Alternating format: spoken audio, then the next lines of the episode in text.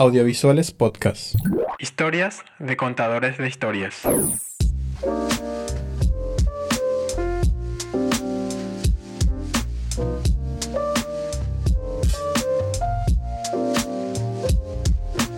Hola, mi nombre es Sebastián Cardoso, soy realizador audiovisual, colorista y DIT. Soy el dueño fundador de DITP Paraguay, que es la primera empresa especializada en el servicio de DIT, Data Manager y Video Assist. Y por último hemos agregado el servicio de colorimetría.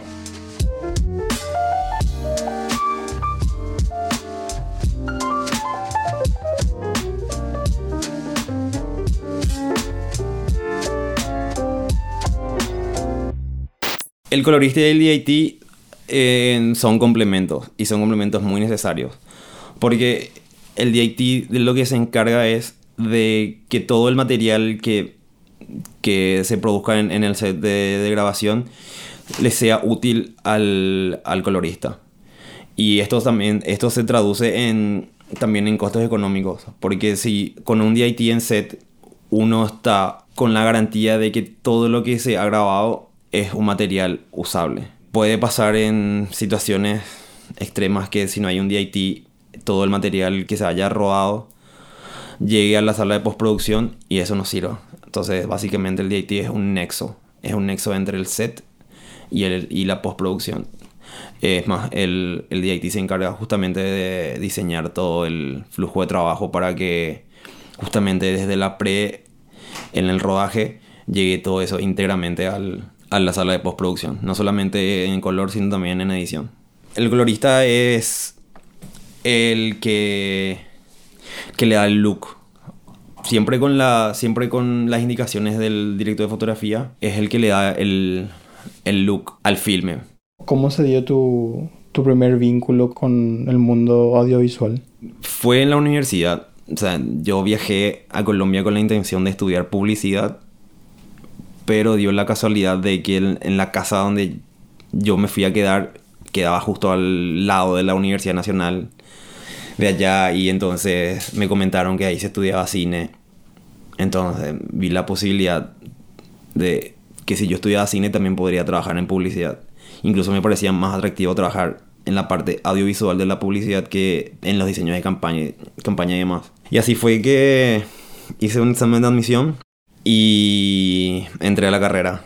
Y al entrar a la carrera me di cuenta de que había sido, sabía algo de cine, sin saber, sin ser consciente, me conocía de memoria una película de Greenaway, que ni sabía ni quién era Greenaway y después me enteré quién era.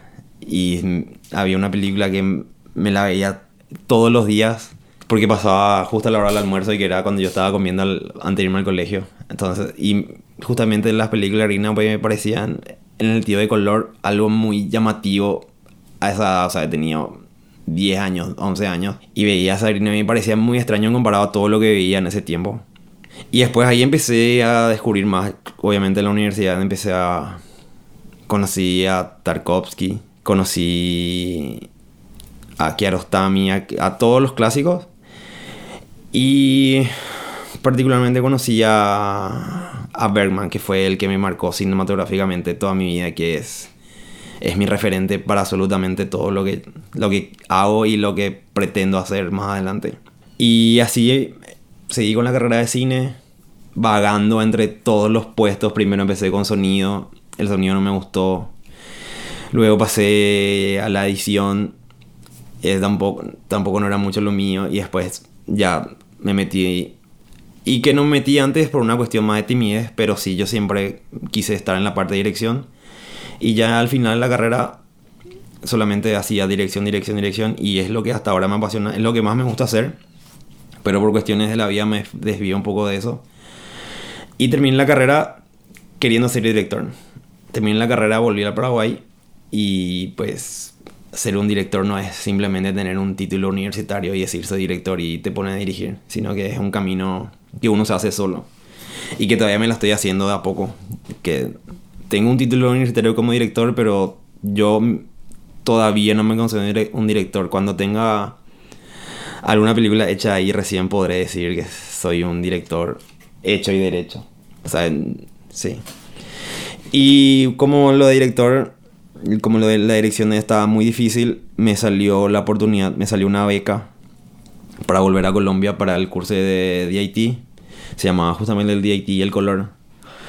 Y fui a hacer una especialización otra vez a Bogotá. Y dentro, de, dentro de ese curso tuve una, tuve una clase que era justamente de colorimetría, que era con un profesor que se llamaba Diego Yamá, que es un re crack, que creo que es de los mejores coloristas que yo vi. Y él nos dio una clase y ahí a partir de ahí fue que yo descubrí el Da Vinci y ahí se me quedó todo, me empezó como el bichito de buscar todo lo que sea sobre color, sobre color. Aparte de eso, aprendí a usar todo lo que eran todos los instrumentos de medición.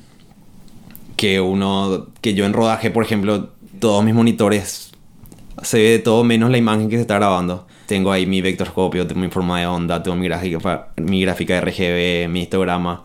Tengo todo eso que, que a, la, vista de los mortales no dicen nada, pero, pero justamente para el DIT es es lo que más necesita y es lo más fundamental. Y obviamente tenés la imagen de referencia, pero justamente solamente es referencia lo que, lo que más, a lo que más se tiene que apegar el DIT es a su, a su forma de onda más que nada. Hice un, un largometraje como DIT, ahí aprendí muchísimo. Eh, también implementé otra forma de trabajo que era que no que acá no se no se hacía creo que no, no sé quién más hace el proyecto yo ya lo entrego todo organizado por escenas y por planos. Entonces el editor no tiene que hacer otra vez una revisión y estar clasificando. Y así se ahorra muchísimo tiempo. Entonces simplemente el editor va y abre su Premiere, su Avid o en el que edite. Y ya tiene un proyecto ahí que, que ya tiene todo organizado por escenas. Entonces eso le ahorra, le puede ahorrar días de trabajo. Eso fue algo que simplemente yo lo hago personalmente. No, no, no hace parte del rol del DIT, pero es algo que me gusta hacer porque soy un adicto al orden y el y cuanto más ordenado es todo esto se traduce en menos costo para la productora y se traduce en mucho menos tiempo también de postproducción que a cualquier productor obviamente le conviene muchísimo un DIT aparte de, aparte de hacer que la imagen sirva también tiene que hacer que tiene que optimizar el tiempo de trabajo de la, de la producción es algo fundamental y, siempre me gustaron los papeles, los roles que son fundamentales y, no sé si decirlo indispensables, pero sí que son muy importantes para cada, para cada cosa. El, lo del DIT es, para mí, según mi punto de vista, es muy indispensable. En, el Paraguay aún no está tan tan incorporada la idea de tener un DIT en, en el set porque justamente no se entiende muy bien el rol del DIT. Mucha gente, sabe, mucha gente cree que el DIT es simplemente el que copia archivos y en realidad eso hace el data manager y, y el, data el data manager no es que simplemente hace copiar y pegar, sino que también tiene un proceso, no solamente un proceso de copiado, sino que también un, una estandarización de, almacen, de almacenamiento. Todo esto tiene que ir totalmente comunicado con de desde la pre del roda, rodaje y postproducción. Tiene que estar absolutamente todo detallado para que justamente esté optimizado. Y también lo que más me, también me gustó fue la parte del video assist, que es toda la parte de monitores. Entonces el DIT es la cabeza, la cabeza del departamento y tiene sus dos auxiliares que son el Data Manager y el Video Assist. Entonces, combinado todo eso entre, entre el color en set, eh, controlar la imagen, el proceso de, de, almacenamiento de los archivos y así también el monitoreo. Todo eso fue, todas, todo eran cosas que me, me fascinaban, que desde, desde que encontré, desde que descubrí ese rol, fue así, dije, quiero hacer esto. Y aparte de eso también es eso hacer prueba de cámaras y poder tocar todo, poder tocar todas las cámaras en los menús, hacer experimentos. Es, es como un juego que, que uno nunca se cansa de jugar. Siempre uno, esa, la parte lúdica, uno, yo creo que siempre está dentro de uno y aparte de este, este rol no, no es rutinario. No es rutinario en el sentido de que con cada proyecto uno tiene que buscar cosas nuevas. Y al buscar cosas nuevas, tu rutina que venía del proyecto anterior puede ser que se cambie. No drásticamente, pero sí se cambia siempre. Y eso también me gustó porque es algo que no es como un trabajo de oficina, es algo muy, muy, muy distinto. Y es algo que también te mueve para todos lados. He conocido lugares, he conocido gente gracias al, al DIT, hacia DIT. ¿Cómo fue para vos después de especializarte en lo que es DIT, venir a Paraguay y vender un servicio que no, no existía anteriormente en el mercado? Esa fue la parte, fue la decisión más fácil de hacer, pero es el trabajo más difícil de implementar. Porque yo sé que en, el Paraguay hay, hay DITs, muy buenos DITs, pero puedes contar con los dedos en las manos. y aparte de eso, no es que se dedicaban 100% a eso. Porque, porque no, no, no es por culpa de nadie, sino que simplemente las producciones de acá no exigen un DIT. Pero de a poco se va haciendo, entonces mm, yo vine con la idea, con la idea clara de que quiero hacer un DIT en Paraguay. No conozco, no conozco mucha gente que lo haga, entonces yo quiero hacer ese, yo quiero hacer el, el cuando se piense en DIT, que sea que sea yo el que esté ahí. no, es que, no, no, es que vendía el servicio, el servicio en sí ya existía. El servicio en sí ya existía. la cuestión es cómo, cómo convencer a las productoras que es indispensable un DIT. Esa es la parte, la parte difícil, pero no es por capricho de nadie ni nada, sino que simplemente es también porque en el Paraguay las producciones no cuentan con mucho presupuesto y mucha gente, la verdad es que el tener un DIT es un lujo, no, la verdad es un lujo que debería convertirse en una necesidad de a poco, se está convirtiendo en una necesidad de a poco, pero actualmente sigue siendo un lujo. Porque el, porque sí, porque los por los costos, y más en este contexto de pandemia, mucho menos hay presupuesto para un DIT.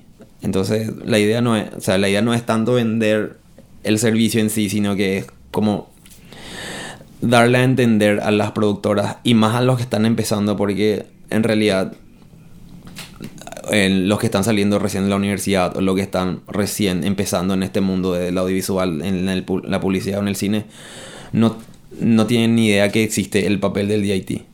Eh, creen que, o sea, que está la idea puesta de que simplemente grabar, sacar la tarjeta, meter en la computadora, copiar y pegar. Y, y también eso va por el, por el tipo de cámaras que se usan acá. Acá estamos... Hay, hay cámaras geniales que es con las que a mí me encantan trabajar, que son las... Tenemos, acá tenemos las ARRI, tenemos las Blackmagic, tenemos las Red. Hay Sony, tenemos todas acá, pero son las que se usan menos. Más, lo que más acá está más, eh, lo que es más masivo son las, las mirrorless. Que también ahora tienen una, calidad increíble. Y que también necesitan. También necesitan un DIT y un colorista. Cuando llegaste acá y te sentaste, ¿cuál fue, digamos, el, el primer proyecto grande que te tocó aplicar todo eso, esos conocimientos? Yo cuando volví a Paraguay en el 2017, yo, o sea, salí de la universidad y volví a Paraguay. Eh, no conocía absolutamente a nadie. Y tuve la oportunidad de trabajar en la carrera de cine en la Universidad de Columbia. Y ahí fue donde empecé a tener contacto con la gente que trabajaba en el audiovisual de acá. Y después de un año y medio salí de ahí, ya después de haber hecho el, curso del DIT y ya con la idea fija de ser DIT y de ser freelance, de no estar en, en oficina. Y tuve la suerte de que dos meses, un, dos meses o un mes y medio después de, de haber salido de ese trabajo, eh, me saltó la oportunidad de hacer ya un, un largometraje como DIT.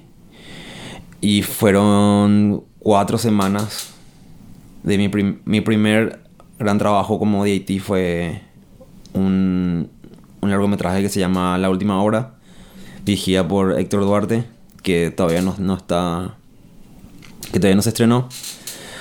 Pero que ahí fue donde pude aplicar por primera vez todo lo que sabía. Fue muy gratificante porque el colorista, Ken Cabello, él sabía, también sabía cómo trabajar con un DIT. Entonces la comunicación con él fue muy fluida. Desarrollamos una dinámica de trabajo que, un flujo de trabajo que era, mira, era así. Nosotros grabábamos, nosotros grabábamos en el día y todo lo que nosotros grabábamos en el día, el colorista ya, ya podía colorizar. incluso yo descargaba una tarjeta y después con un, hicimos ahí una dinámica. A partir de esa dinámica, él ya. Yo descargaba una tarjeta y él ya podía colorizar. Y, y así hicimos, así hicimos. Entonces, todos los días, todos los días, todos los días, yo, él ya podía colorizar lo que hacíamos en el día. A la par que nos grabábamos, él ya podía colorizar. Y así fue que a la segunda semana, a la segunda semana de rodaje, en medio del rodaje me llegó un mensaje, revisa, revisa el drive.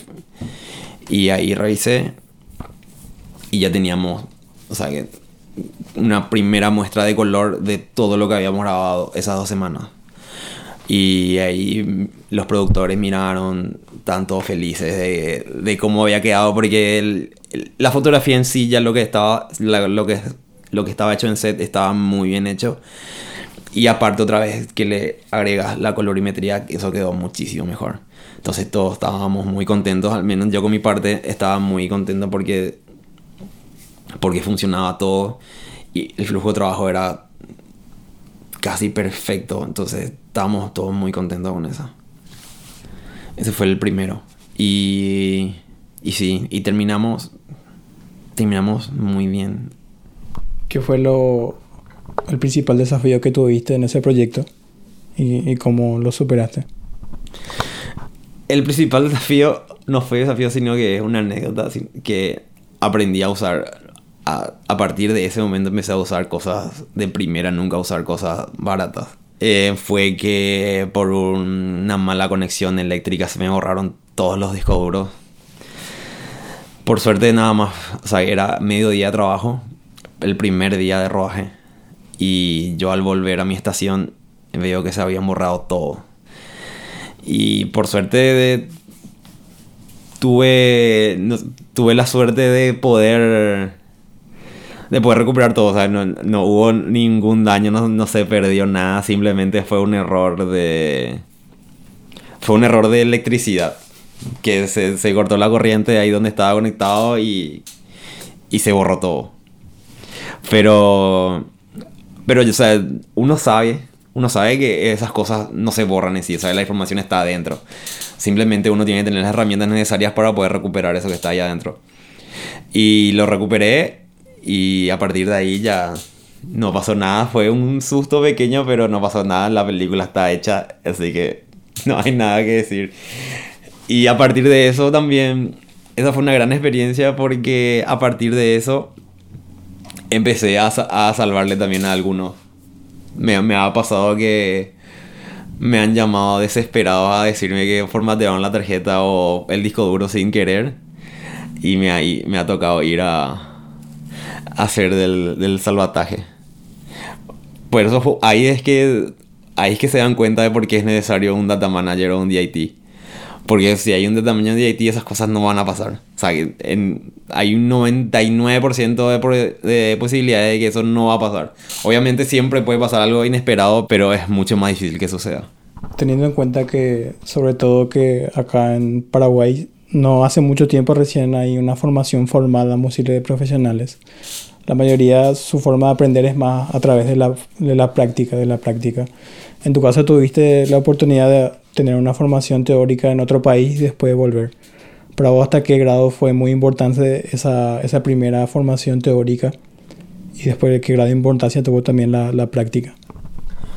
La formación teórica es indispensable porque la formación práctica uno la encuentra en cualquier lado. Uno si quiere aprender a hacer a ser colorista tiene mil formas de aprender. Incluso Blackmagic te, te forma gratis. El aprender a usar el programa y todo eso, eso es gratis y te enseñan. Hay mil formas de aprender. Pero la formación teórica es irreemplazable, porque lo que te enseña, lo que te enseña la teoría es a pensar la imagen. No es simplemente que se vea lindo, sino que todo tiene un significado. Y estudiar el cine, porque el cine no se inventó ayer y todo lo que hasta el punto de que llegamos hoy no es al azar, sino que es todo un proceso proceso desde, desde Méliès hasta, hasta Nolan. Todo es un proceso que no, sea, que no es en vano. Y estudiarse todo ese proceso desde el, desde el inicio del cine hasta nuestros días, incluso estudiar cine paraguayo, todo tiene un proceso y todo tiene un porqué. Por eso la teoría es irreemplazable. Tu formación teórica es lo que hace tu diferencia en la, en la práctica.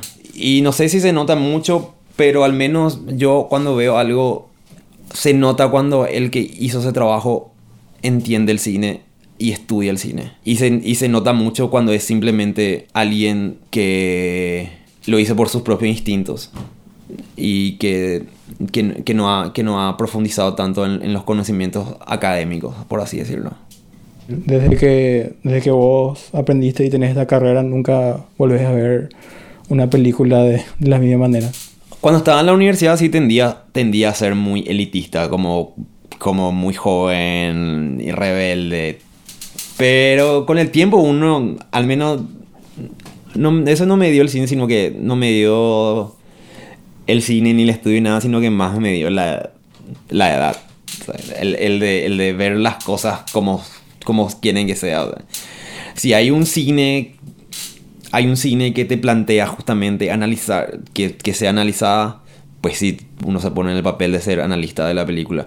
Pero si una película está netamente dirigida a entretener, mm, ni el realizador se puso en esa tarea y porque uno como espectador se va a poner en, en, esa tarea que la película ni siquiera la pide que haga. Para una película que nos pide ser analizada para que uno la va a analizar. Simplemente no tiene que disfrutarla como es. Eh, y tenemos de todo.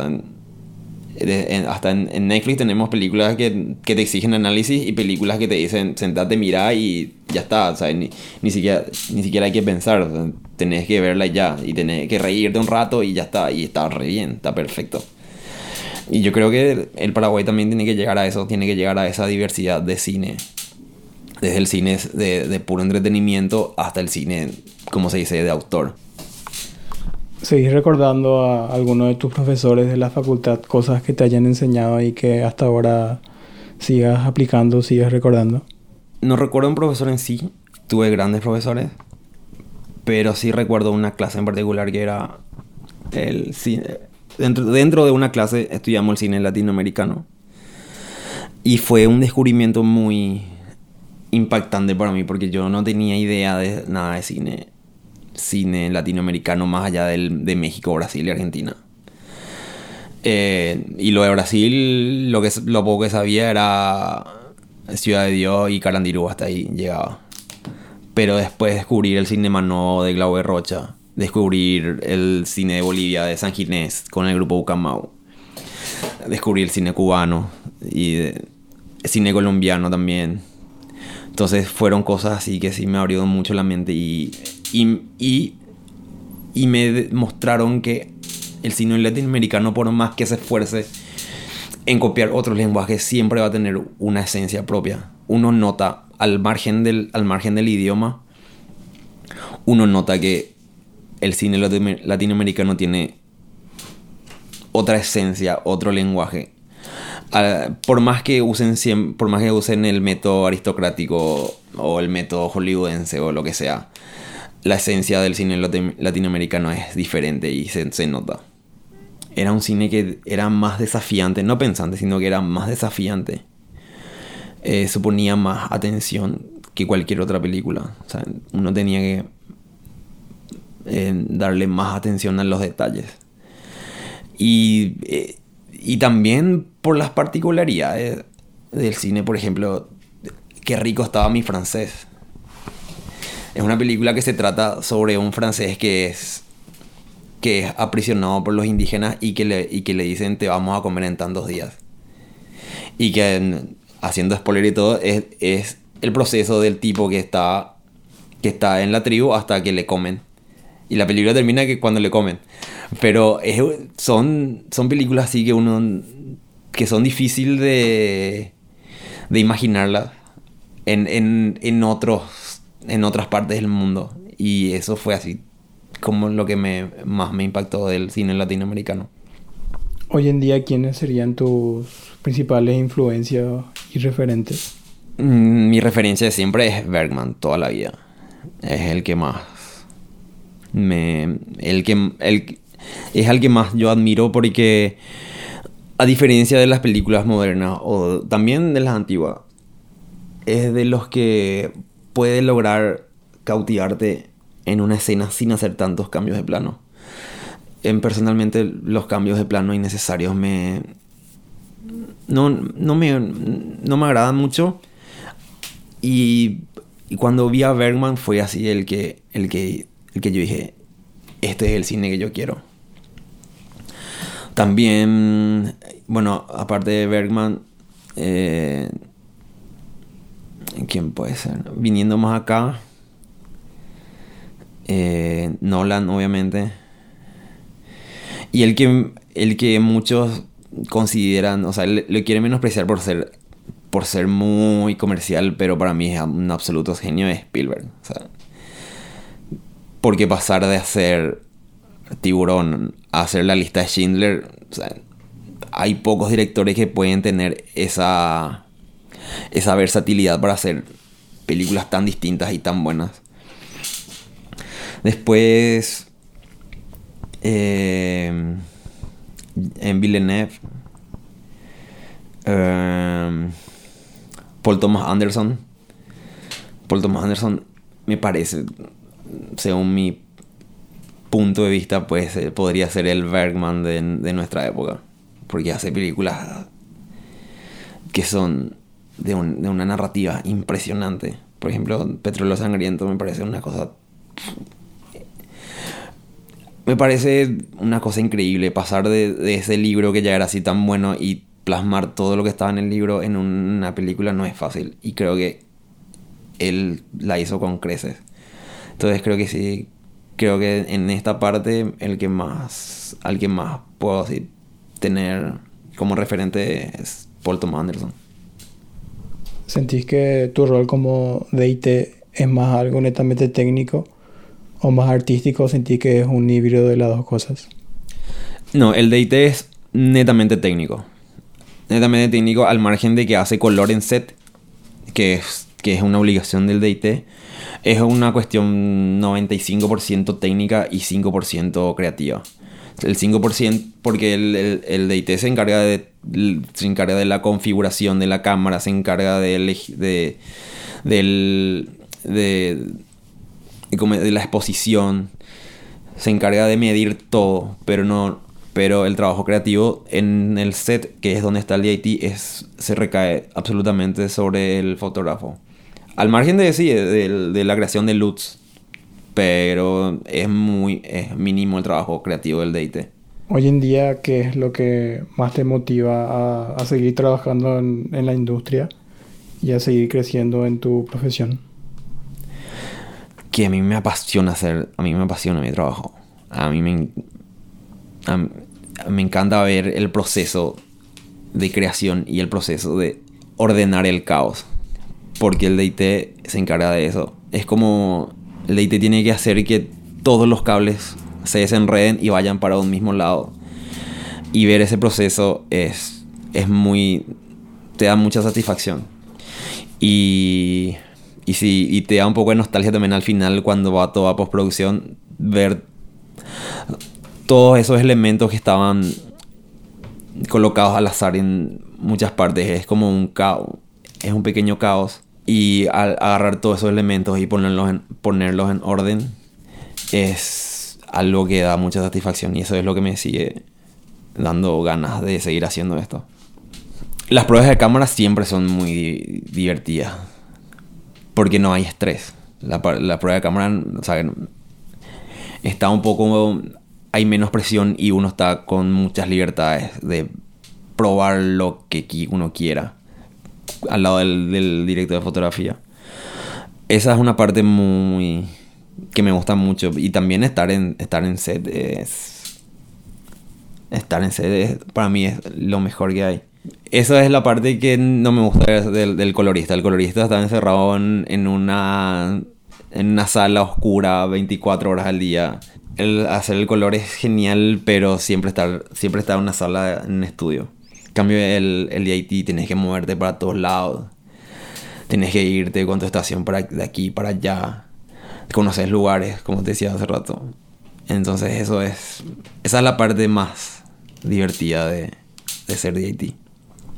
¿Cómo ves a la industria de Paraguay anteriormente comparado con cómo era cuando llegaste? ¿Sentí que está creciendo, que, que más adelante todo va a ser más grande y van a haber más proyectos? Mm, No, es desde que se llegue. Yo desde que me fui, cuando yo me fui, yo me fui del Paraguay en el 2010 y volví en el 2017 y era otro mundo, otro mundo muy, mucho más grande y que está en expansión a un ritmo acelerado, brutal. Y que Paraguay tiene, tiene todas las condiciones para seguir siendo aún más grande. Ten- nosotros tenemos absolutamente todo a favor.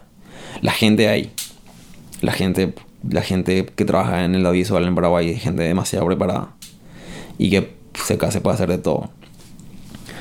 Eh, y si cada vez va creciendo más y cada vez va, va a crecer más y cada vez se van a hacer más cosas y cada vez se- van a hacer mejores cosas. ¿Hay algún, algún tipo de proyecto que todavía no realizaste que esperabas poder realizar a futuro? No, no, no soy irme tanto por ese lado. O sea, lo que sale, sale. Y no, no soy, no soy de leer guiones a- antes de aceptar algún trabajo. Sí, pero sí, si tuviera que elegir, si me salen dos proyectos al mismo tiempo y tuviera que elegir uno, elegiría el que me lleve más lejos. O sea, el, el que me, el que me, el que me lleve más lejos a Asunción, agarro ese. Porque justamente lo que es divertido de nuestra profesión es el viajar y el conocer lugares. Entonces, eso. Si, digamos, si pudieras aconsejarle algo al, a tu yo del pasado que está, que está iniciando, vamos a decirle, su, su formación, ¿qué, qué te aconsejarías? Que sepa lo que quiere ser del principio. Yo empecé la carrera de cine no sabiendo ni a qué me iba. Y, por ejemplo, yo cuando me fui a mi primer rodaje de universidad, todos mis compañeros ya tenían claro qué, qué- qué querían ser. Y yo me metí de sonido porque nadie quería hacer sonido nada más. Pero yo no quería ser sonidista. Y cuando llegué a SET, a- teníamos que un semestre, un semestre de estudiantes. Y ya mis compañeros se sabían muchas cosas. Y yo ya se sabían cómo mover en un set. Y yo no tenía idea. Y eso también me motivó a, a no quedarme simplemente con, la- con lo que aprendía en, en el salón de clases. Entonces, sí, mi consejo es saber lo que uno quiere hacer y meterle a eso. Si uno quiere ser director, que empiece a dirigir desde el primer día. Si uno quiere ser productor, que produzca desde el primer día. Si uno quiere ser sonidista, que haga sonidos desde el primer día. Y así con todas las cosas. Porque si, si, si yo mirando, mirando a mi pasado como estudiante, perdí mucho tiempo tratando de buscar qué es lo que quería. Y, y me llegó de una forma muy al azar. O sea, me llegó una beca para, para estudiar DIT y ahí, y ahí supe lo que quería hacer. Eso, fue, eso sería mi consejo, saber apuntar a un lugar y darle duro hacia, hacia en esa dirección. Muchas gracias. Gracias.